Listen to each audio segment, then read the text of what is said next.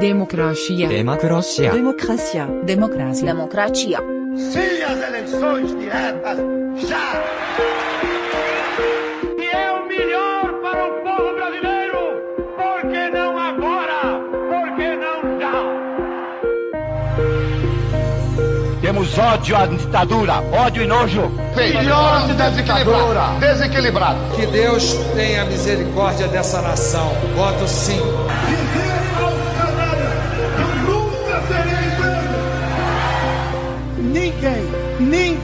Fechará esta corte. Primeiro café pela democracia. Faltando um ano para a eleição presidencial, o Primeiro Café realiza essa semana uma série de entrevistas especiais com lideranças políticas. Nós ouvimos ontem Tarso Genro do PT, amanhã ouviremos Flávio Dino do PSB, na quinta-feira Marina Silva da Rede e hoje o nosso convidado é o presidente nacional do PDT, Carlos Lupe, que participa ao vivo com a gente do Primeiro Café. Presidente, bom dia, muito bem-vindo aqui ao Primeiro Café, obrigado por nos atender. Eu que agradeço, bom dia, bom dia a todos. Estamos aqui juntos tomando o meu primeiro café do dia. Muito bem. O senhor, é chegado num café, então? Adoro, adoro café. Tomo uma tonelada de café ao dia. Gosto muito mesmo. Já vou começar fazendo bullying. É com ou sem açúcar? Sem açúcar, porque ah. todo gordo toma com adoçante. Você não conhece gordo que tome sem ser adoçante. Tá bom. Eu, tô, eu, tô, eu tomo com açúcar, eu tô tentando mudar agora para uma coisa um pouquinho mais Você saudável. Você tá magrinho, né? Você está ah, magrinho? Já tive mais antes da pandemia, vou ser sincero. Presidente, vamos começar falando sobre os atos do último domingo. Qual é a avaliação que o senhor faz da mobilização nacional? Queria saber também como que o senhor reagiu, o senhor ficou chateado com as vaias ao Ciro e com a tentativa lamentável de agressão no final do ato ali na Paulista. Olha, eu achei o ato altamente positivo, acho que teve uma mobilização grande no Brasil todo, eu, eu, como presidente de partido, recebi fotos, recebi material de todos os meus companheiros de norte a sul do Brasil. Tive presencialmente com o Ciro aqui no Rio, foi excelente, uhum. muito bem recebido. Uh, e depois fomos para São Paulo, onde tivemos alguns incidentes. Vai, faz parte do processo democrático, né? Onde você vai, tem uma parte que aplaude, outra parte que vai. Também teve muito esse aplauso ao Ciro. Mas tinha, sempre vai ter, um grupo mais radical que o vaiou, xingou, ofendeu. Até aí a gente administra. O ruim, o péssimo, que me chocou, foi a agressividade. Agressividade não, a palavra certa é agressão é, que ele foi vítima e que eu também. É, eu, como entrei a pé pelo lado assim, eu passei do lado dos caras que estavam no bar, um grupo grande, uns 30, 40 pessoas, é, que xingavam, ofendiam, começaram a tagar garrafa, lata, é, e o Ciro estava um pouco mais distante, acabou entrando no carro e eu fiquei mais ali. É, nitidamente pessoas ligadas com camisas da CUT e do PT. Então, para mim, que tenho 41 anos de vida pública e tivemos divergências, já com o Brizola vivo, quando disputamos a eleição de 1989, eu já presenciei alguns momentos muito radicalizados entre PT e PDT, mas igual a isso eu nunca vi. Porque esse foi agressão mesmo. É, não deu uma coisa pior porque graças a Deus nós entramos rápido no carro e acabamos, não aceitamos a provocação. Mas fiquei profundamente chocado, acho que é, o PT devia orientar a sua militância, respeitar os seus parceiros. Você sabe, eleição não é só em um turno, né? Eleição é em dois turnos. Eu fiquei profundamente chocado com a atitude antidemocrática, com a agressividade, o autoritarismo. Quer dizer, de um lado tem Bolsonaro com esse ódio que ele representa, essa homofobia, esse ódio ao Brasil, parece que o cara já acorda de bom e do outro lado, PT caminhando no mesmo caminho, né? Indo no mesmo caminho. Muito chato, muito ruim, mas sobrevivemos todos.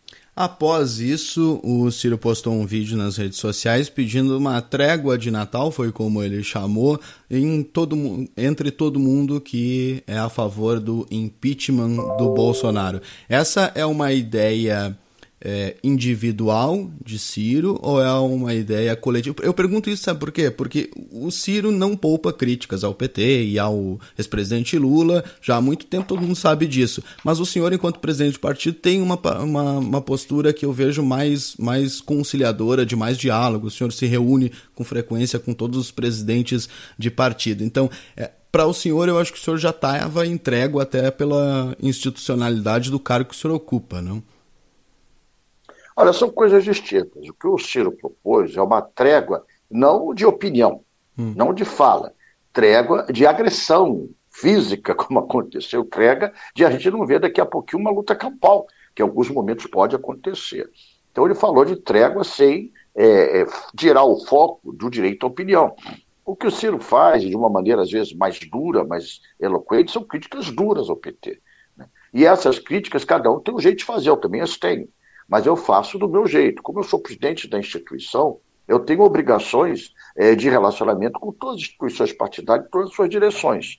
E, e confesso a você que eu também fiquei muito agredido pessoalmente é, com que alguns militantes do PT, que me conhecem, eu fui ministro do Trabalho, rapaz. Eu trabalhei com Lula direto durante quatro anos, com a Dilma, que eu gostei da fundação do PDT. O desrespeito, a desconsideração para mim foi maior do que a agressão física. Né? Porque a agressão física acabou, por uma circunstância ou outra, não acontecendo diretamente.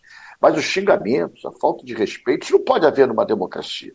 A democracia é, obriga a gente a ter é, o diálogo, obriga a gente a ter a divergência de ideias profundas. Eu tenho profunda, eu chamo o Bolsonaro de profeta ignorância. É, Zebu, filho do capeta, né, autoritário.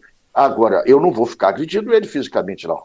Né? São coisas distintas e diferentes. Então, a diferença é essa. E o que o Ciro prega é que a gente tenha como foco principal o impeachment e o fora Bolsonaro, que foi nós, o que nós decidimos, amigo. Eu participei de todas as reuniões preparatórias com o presidente do partido. A ideia de fazer esse ato não começou com os movimentos sociais, começou no fórum de partido do qual eu faço parte. Inclusive, esse ato é o ato do dia 15. Agora, esse ato de ontem abalou muito a nossa convicção do nosso compromisso de presidente de partido de ter respeito aos diferentes. E eu achava que a maior preocupação minha, irmão, era respeito, por exemplo, vai alguém do MBL, vai o Dória, vai alguém do DEM, e pudesse ter uma agressividade a eles. Eu nunca esperava que essa agressão fosse conosco. Sinceramente, não esperava. Até por isso não teve um esquema de segurança mais reforçado ali pro, pro Ciro. É verdade, nenhum. Nós fomos de peito aberto sozinhos, eu e ele. Segurança dele era eu. Dois homens de 64 anos. Apesar de que eu sou fortinho, né? eu sou meio gordo. Então, para me derrubar é mais difícil. Mas é a gente sozinho, nós e Deus. A gente espera que não precise chegar a isso. Mas, enfim, com essa com esses episódios, aquela ideia de construção de uma grande frente ampla com o centro democrático, com a centro-esquerda e com a esquerda para 2022, ela ainda é possível ou o senhor acha, como por exemplo o presidente Lula mesmo já se manifestou várias vezes, de que cada partido, cada grupo coloca os seus representantes no primeiro turno, vamos ver quem vai para o segundo e depois no segundo a gente resolve?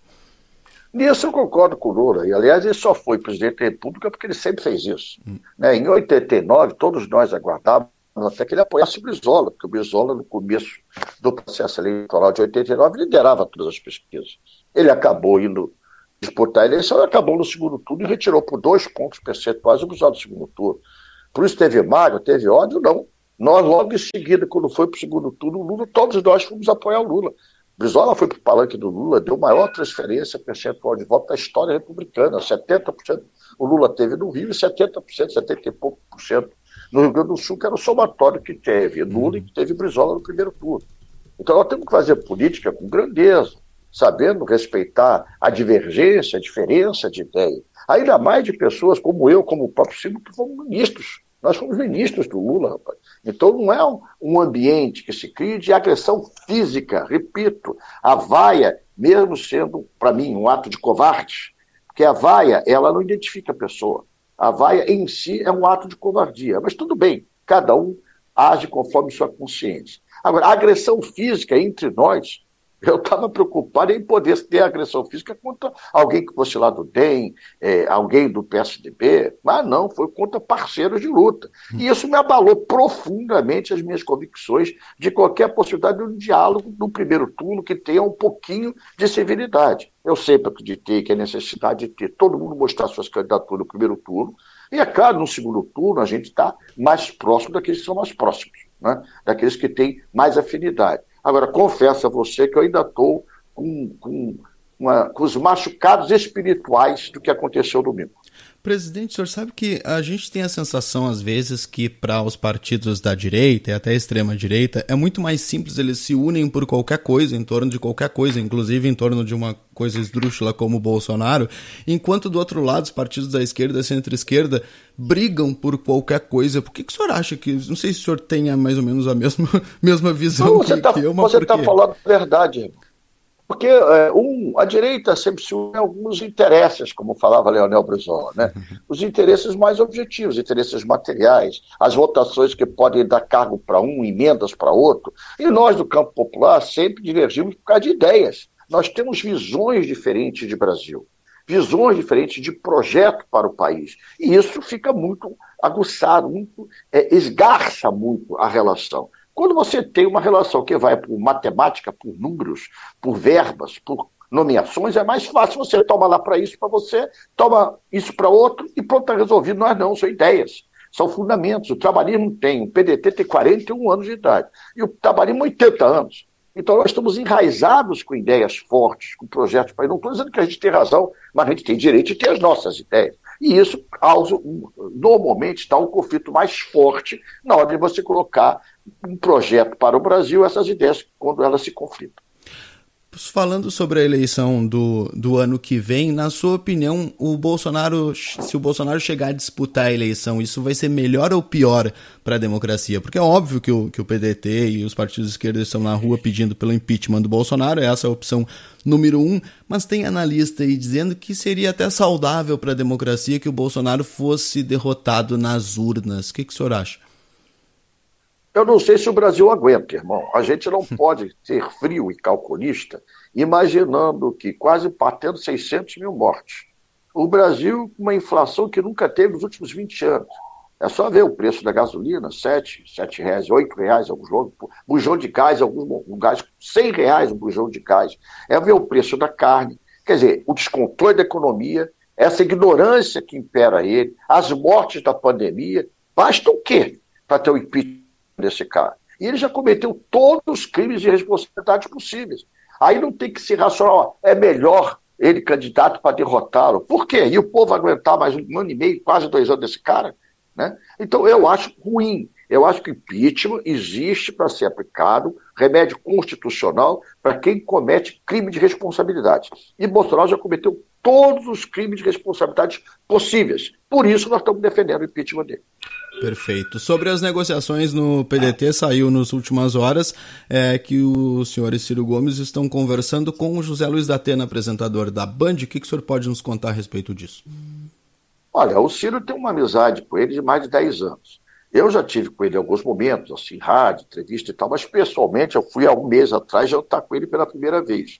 E ali eu fiz o convite: como é que você está? Eu tenho muito respeito dessa questão de cada um ter a sua opção partidária, mas ele já estava começando num desconforto, porque ele foi para o PSL convidado para ser candidato a presidente. E já começava um mês atrás a notícia dessa fusão. E ele estava muito desconfortável, dizendo assim para mim: Luta, eu não fui avisado, estão utilizando o fato consumado. E ele é amigo do Ciro há mais de 10 anos, se vocês repararem, é um dos poucos programas de televisão que dão espaço quase que semanal, quinzenal, ao Ciro na televisão e no programa dele de rádio. Então ele tem uma grande admiração do Ciro. E falou que, olha, para mim o Ciro é o mais qualificado, é o melhor candidato a presidente. Aí eu falei, então por que você não vem para o PDT? Se você está desconfortável onde você está. Se você apoia o Ciro, quer apoiar o Ciro, vem para o PDT. Olha, eu, tenho, eu, nunca fui convidado, mas eu estou te convidando agora, que o Ciro tem muito, muito cerimônia, né, de passar que ele está invadindo a privacidade, o direito de, da cidadania dele com me convidasse, mas eu como presidente do partido posso fazer isso. Ele ficou muito simpático a isso. Eu disse, olha, no PDT, você pode ser candidato a vice-presidente da República, você pode ser candidato a governador de São Paulo, você pode ser candidato a senador para São Paulo. Vamos avaliar isso no melhor momento, com pesquisas qualitativas e quantitativas, para ver a melhor maneira de você contribuir. Ele falou: acho ótima essa ideia. Aí, quando teve esse domingo passado, nós fomos a São Paulo nesses atos pelo impeachment de Bolsonaro, e eu liguei para ele, vamos jantar, vamos, Ciro está aqui, vamos jantar junto. Isso se aprofundou mais ainda. Ele pediu um tempo, porque está nessa discussão de fusão PSL e DEM, ele se sente muito desconfortável com essa fusão e disse para mim, olha, até novembro eu vou ter uma decisão. E eu coloquei para essas três hipóteses, examinando no momento adequado se ele pode ser candidato a vice. São Paulo é 22% do eleitorado, é o estado que decide a eleição. Ele pode ser candidato a governador de São Paulo e ele pode ser candidato ao Senado. Ele, popularidade e prestígio para isso tem. Foi o convite que eu fiz. Muito bem. Ontem, conversando com o Tarso Genro aqui, ele disse que está observando no cenário político brasileiro o surgimento de um centro democrático para fazer frente ao centrão que está aí sequestrando o governo desde a Constituição de 88. O senhor vê a existência de dois centros no Brasil, o centrão fisiológico e um centrão democrático e, e republicano? O senhor vê esse movimento também? Amiga, eu vejo uma direita assumida com o Bolsonaro essa direita não pode dar o título de centrão, é direita mesmo. É raivosa, é odienta, é homofóbica, é racista, né? ela é, é antivacina, né? ela, ela é, é, é, tudo que representa essa direita que estava. Eu costumo dizer assim: essa direita estava no armário. Bolsonaro abriu o armário, essa direita assumiu-se de vez. Então, tem essa direita que é representada pelo Bolsonaro, que eu chamo de profeta da ignorância, e seus seguidores, e tem o centro que fica sempre é, olhando o panorama para ver qual a melhor opção das suas convicções, das suas teses, das suas ideias. Esse centro, que é o mais democrático, que é o que o Tasso quer dizer, esse já apoiou Lula, esse é, já apoiou a Dilma, esse parte dele hoje apoia o Bolsonaro, e na eleição boa parte apoiou ele, Bolsonaro, na eleição, e está se largando dele, porque está vendo a desgraça que é. Então, esse centro democrático pode ser um centro que pode uma parte com Lula, pode vir uma parte com Ciro, pode até lançar um candidato. Sempre existiu e sempre vai existir. Eu só tenho a diferença disso. Para mim, o que existe hoje com o Bolsonaro é uma direita no poder. Raivosa, odianta, homofóbica e racista. Carlos Lupe, presidente nacional do PDT. Pelo que me consta, o senhor me corrija se eu estiver errado, o senhor conheceu o Brizola em 79 e 80, quando o PDT estava sendo fundado. Pelo Brizola assinou uma ficha no PDT e nunca mais saiu. 41 anos no mesmo partido, isso é uma coisa meio rara na política brasileira, é, em tudo, até casamento é difícil que dure 41 anos. É, é isso é mesmo e o que que lhe mantém é no PDT? Eu, eu, tenho, eu tenho os dois vícios, rapaz. Eu, eu entrei no PDT 7 de setembro, não era PDT, era PTB, de 1979, quando o Brizola voltou do exílio. Eu estava anonimamente lá em São Borja, com um grupo de companheiros que saímos do Rio, Levamos quase 60 horas, 50 horas para chegar em São Borja, o ônibus quebrou. Foi uma aventura juvenil. Em 79 eu tinha 21 anos de idade. E vi de longe o Brizola. E depois o Brizola voltou para o Rio em dezembro e apareceu na minha banca de jornal. Eu era jornalista, eu tenho muito orgulho de contar essa história. E eu lendo o jornal, que jornalista tem essa vantagem, na época de madrugada você lê tudo de graça. Então eu estava lendo lá o Jornal do Brasil. Quando abaixo o jornal estava o Brizola com a dona Neuza na minha frente pedindo aquele jornal gaúcho chamado Zero Hora. Hum. Aquele jeito gaúcho dele. Que tal? Tem um Zero Hora aí? Eu não tinha, mas eu era governador, Brizola, o senhor aqui. Quando ele viu que eu identifiquei, eu muito novo, ele voltando de 15 anos de exílio, ele falou, tu me conheces? Eu ganhei ele com essa frase. Só não conhece o senhor quem não conhece a história do Brasil. E começou ali a minha relação com ele, na banca de jornal, foi quando dialoguei com ele a primeira vez e durou até a sua morte física, porque a morte espiritual não existe. Eu continuo falando dele todo dia, porque ele, para mim, foi um mentor político, foi, foi meu ídolo, foi minha paixão política da vida. E ali no PDT, olha só o que é a coincidência, irmão. Eu conheci minha esposa. Minha esposa, Ângela Maria Rocha, que sou casado até hoje, também é 41 anos, 41 anos de PDT, 41 anos de casamento. É e a mulher eu conheci como é, é, como assessora de imprensa do PDT em 1980, quando ela começou a, já, a, a organizar assessoria de imprensa. Então, eu sou homem teimoso, né? Eu sou homem com convicções. Eu busco ser coerente. Por isso, eu estou no mesmo partido, no mesmo casamento, três filhos e cinco netos, graças ao bom Deus.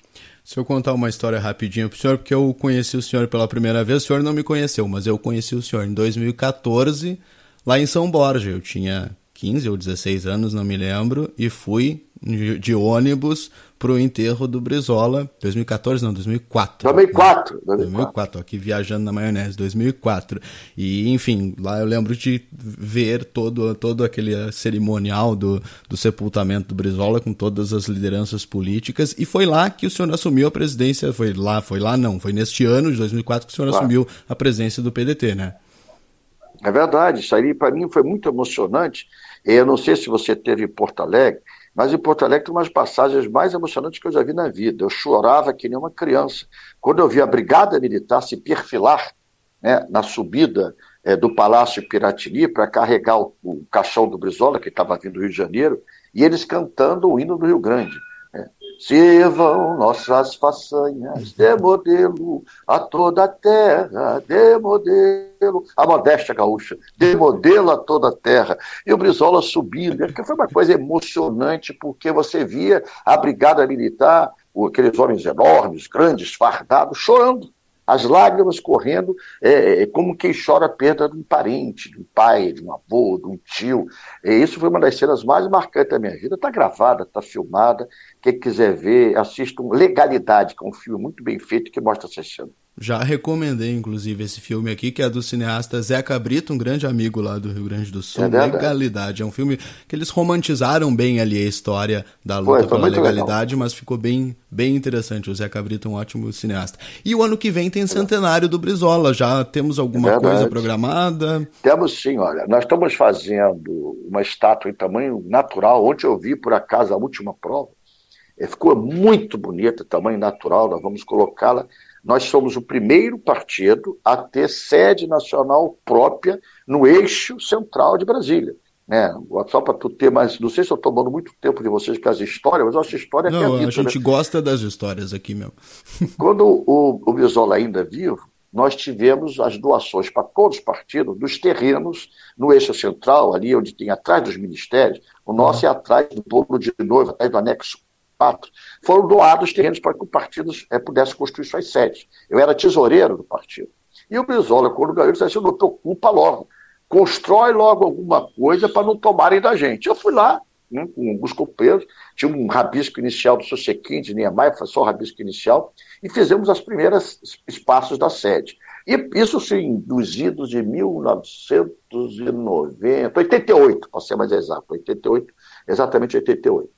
E, e, depois os outros partidos acabaram não ocupando o seu espaço, é, perderam. Eu entrei numa licitação há um ano e meio atrás, porque eles queriam leiloar o terreno, nós participando no leilão público, é, não é leilão, é um tipo de licitação, né? Participamos e ganhamos a licitação é, e estamos pagando agora como sede própria. Então, essa sede própria, no dia 22 de janeiro, quando ele completaria 100 anos de vida, nós vamos fazer a posse definitiva dela, nós vamos ter a inauguração de uma estátua em tamanho natural, nós vamos ter uma biografia do Zé Augusto Ribeiro lançada sobre a história de Brizola, nós vamos ter uma grande convenção nacional de homenagem a ele, porque a segunda casa de Brizola era o partido. PDT e Brizola se confundem, né? Ele era o PDT, o PDT era ele. Então nós queremos fazer, eu acho que a maior homenagem que você faz ao homem como Brizola é reverenciar a sua principal obra, que foi o partido como instituição representante da democracia, das suas ideias e das suas teses. Muito bem, muito bem. Conversamos aqui no Primeiro Café com o presidente nacional do PDT, Carlos Lupe. Presidente, honrado com a sua presença, muito obrigado por esse tempo para conversar conosco. O senhor fica à vontade para passar algum recado final para a nossa comunidade. Olha, eu que agradeço, agradeço a maneira generosa como vocês me atenderam, a atenção que vocês deram. É raro ser tratado assim, não faz isso não que eu me acostumo, viu? Muito obrigado, muito bom dia a todos, viu? Muito obrigado, presidente, um bom dia.